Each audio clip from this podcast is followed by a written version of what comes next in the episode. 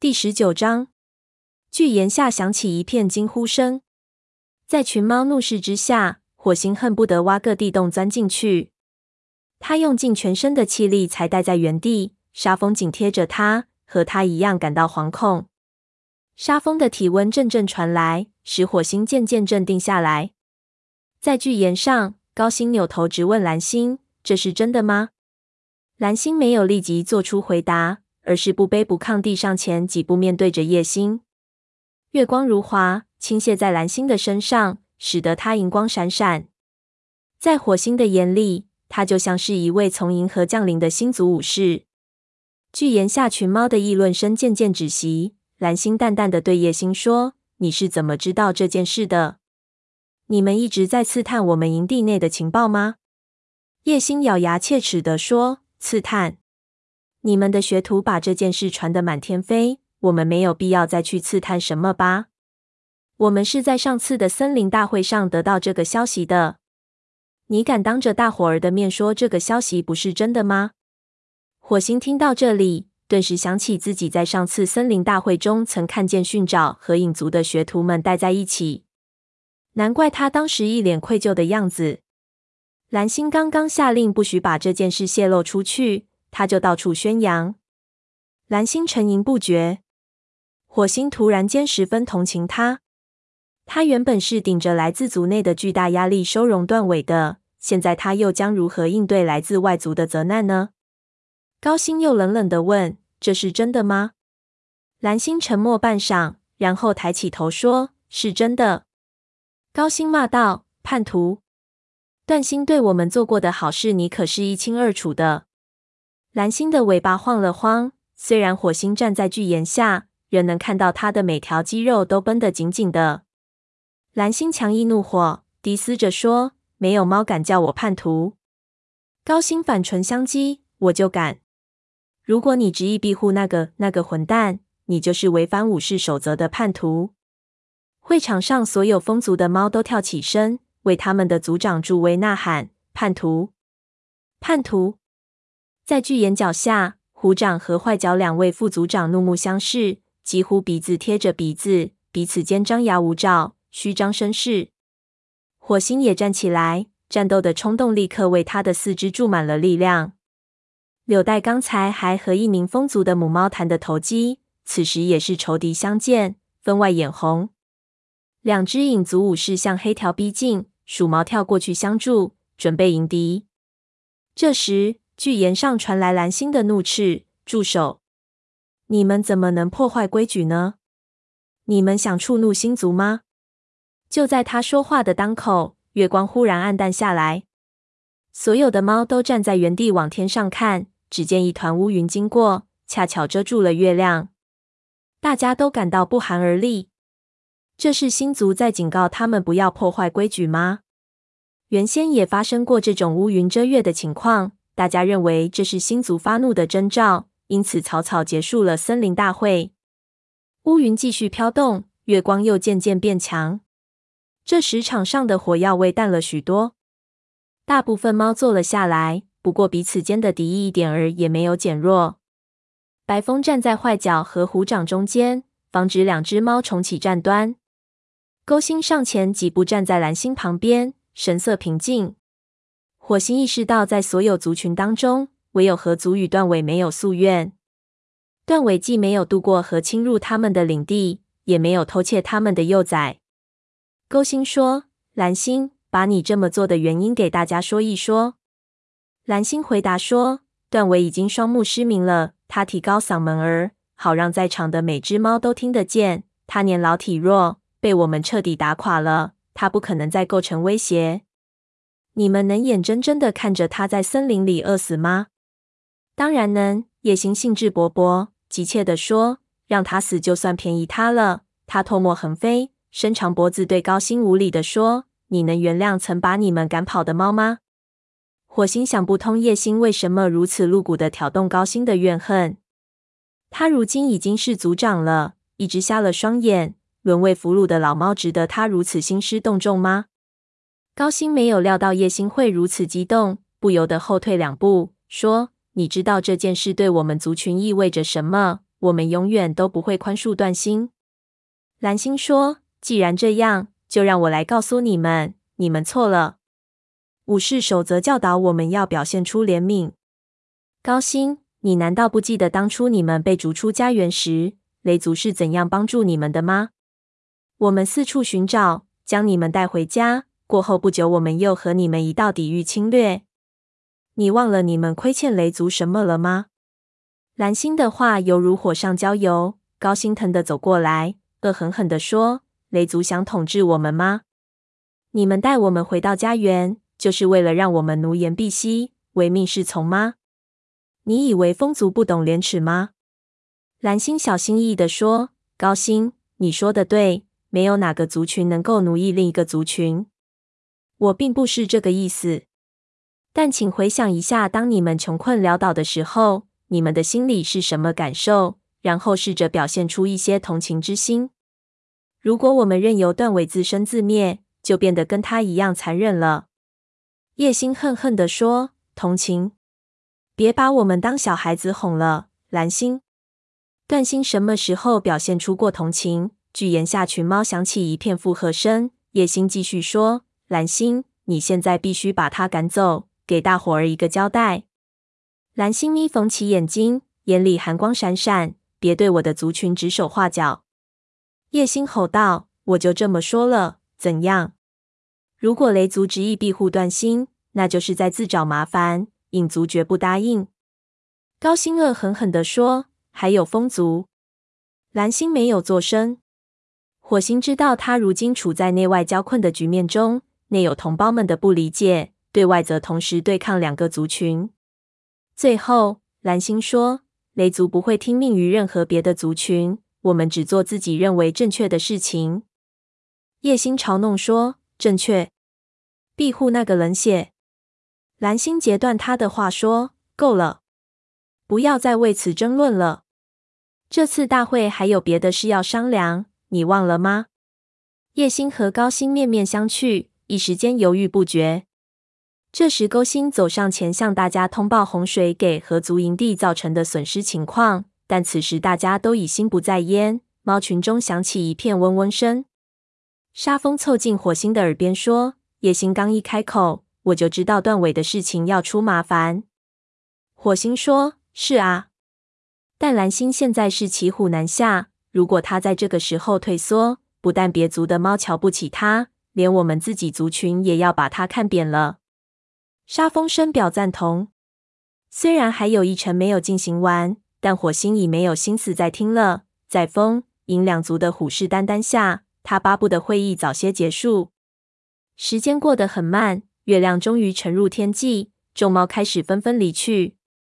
蓝星刚从巨岩上下来，雷族武士们便不约而同地迎了上去，大家围住蓝星，以防出现意外情况。就在忙乱之际，火星瞅见一根须正往风族的队伍那边跑，两只猫目光相接，一根须停下脚步，轻声说：“对于今天的事情，我很抱歉，火星，我不会忘记你是怎么将我们带回家园的。”火星回答：“谢谢，一根须。”我希望虎掌突然走过来，眼睛死死盯着他们，冲着一根须龇牙咧嘴，一根须匆匆忙忙回到风族伙伴那里。火星硬着头皮等待挨骂，哪知虎掌什么也没说，只是从他身边走过。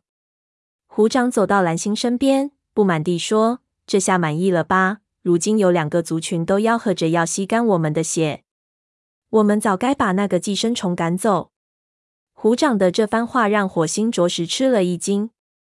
不久前，他还看见虎掌和断尾在亲密交谈，似乎同意了让段尾留下。也许是风族和影族的激烈反应，又把虎掌的怒火勾了起来。蓝星平静地说：“虎掌，这里不是我们吵嘴的地方。我们回到营地后，可是你们如何回去呢？”正从他们身边经过的叶星插嘴说：“你们好像没有路可以回家了。如果你们胆敢踏进影族领地一步，我们就把你们碎尸万段。”说完便转身离去。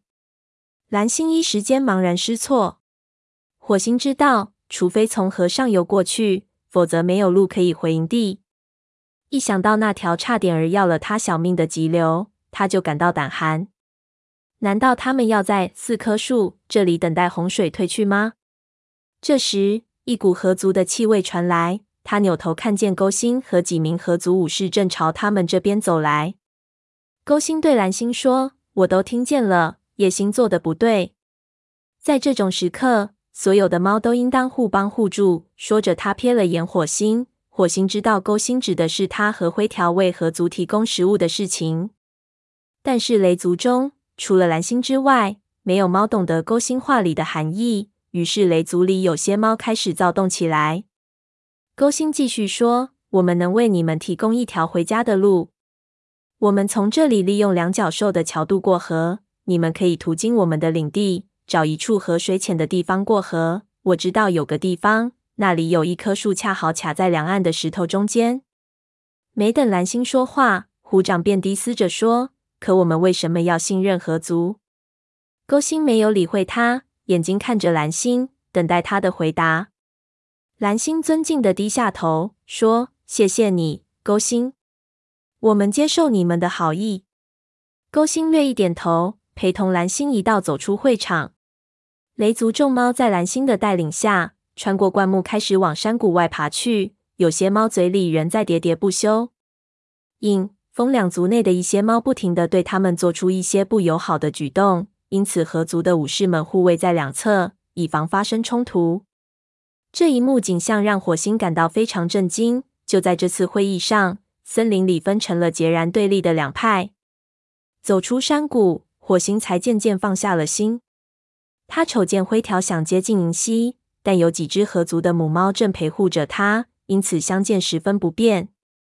有一只母猫大惊小怪地说：“你确定不感到劳累吗？对于一个孕妇来说，这段路程可不近。”银溪耐着性子说。不累，绿花，我很好。银溪隔着那只母猫无奈地望了灰条一眼。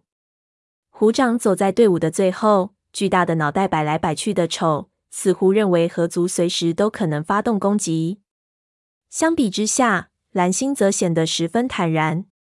离开四棵树后，他让勾星先走，自己则来到雾角旁边，淡淡的说：“我听说你生幼崽了，他们还好吧？”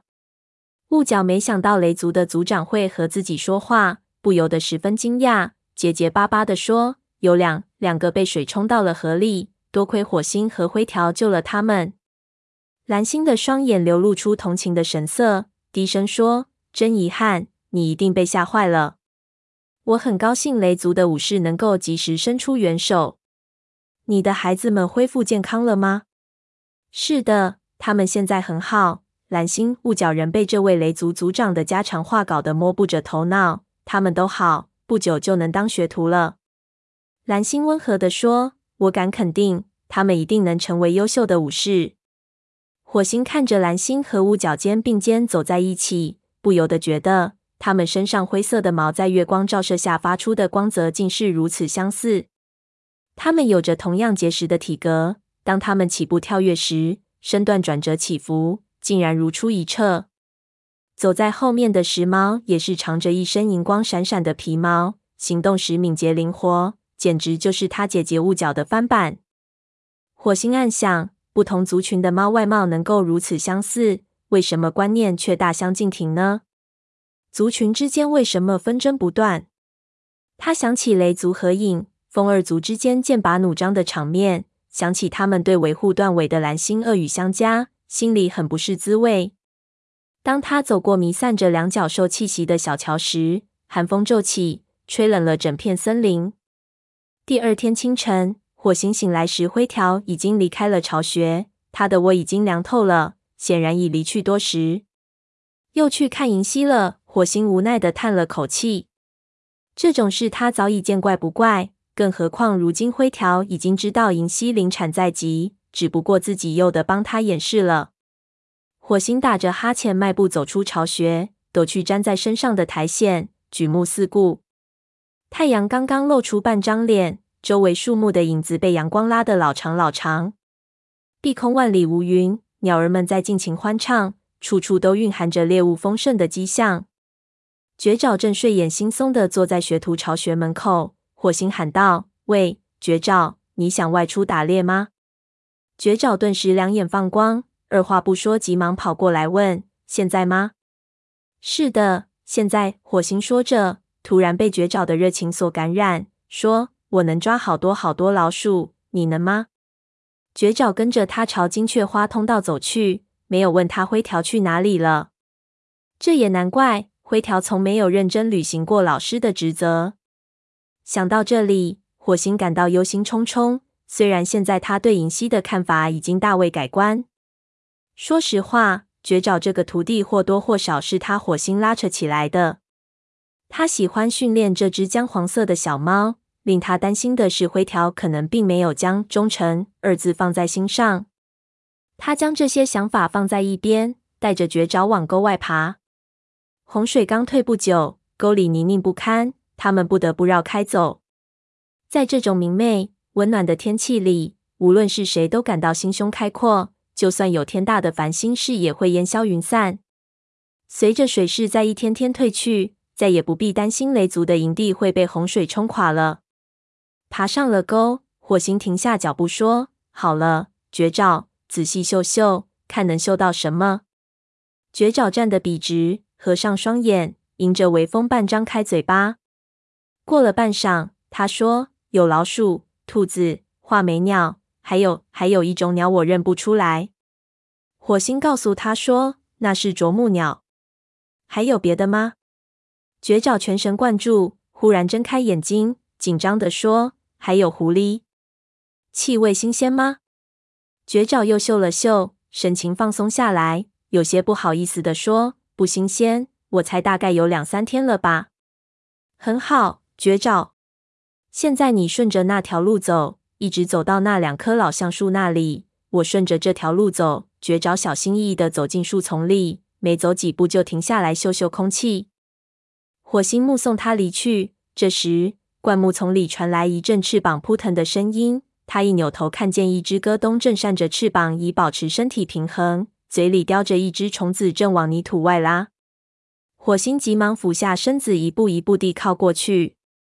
那只鸽冬已将虫子从泥土中拽了出来，正往肚子里咽。火星收紧肌肉，准备跃起。火星，火星！绝爪疯狂的喊叫声划破沉寂。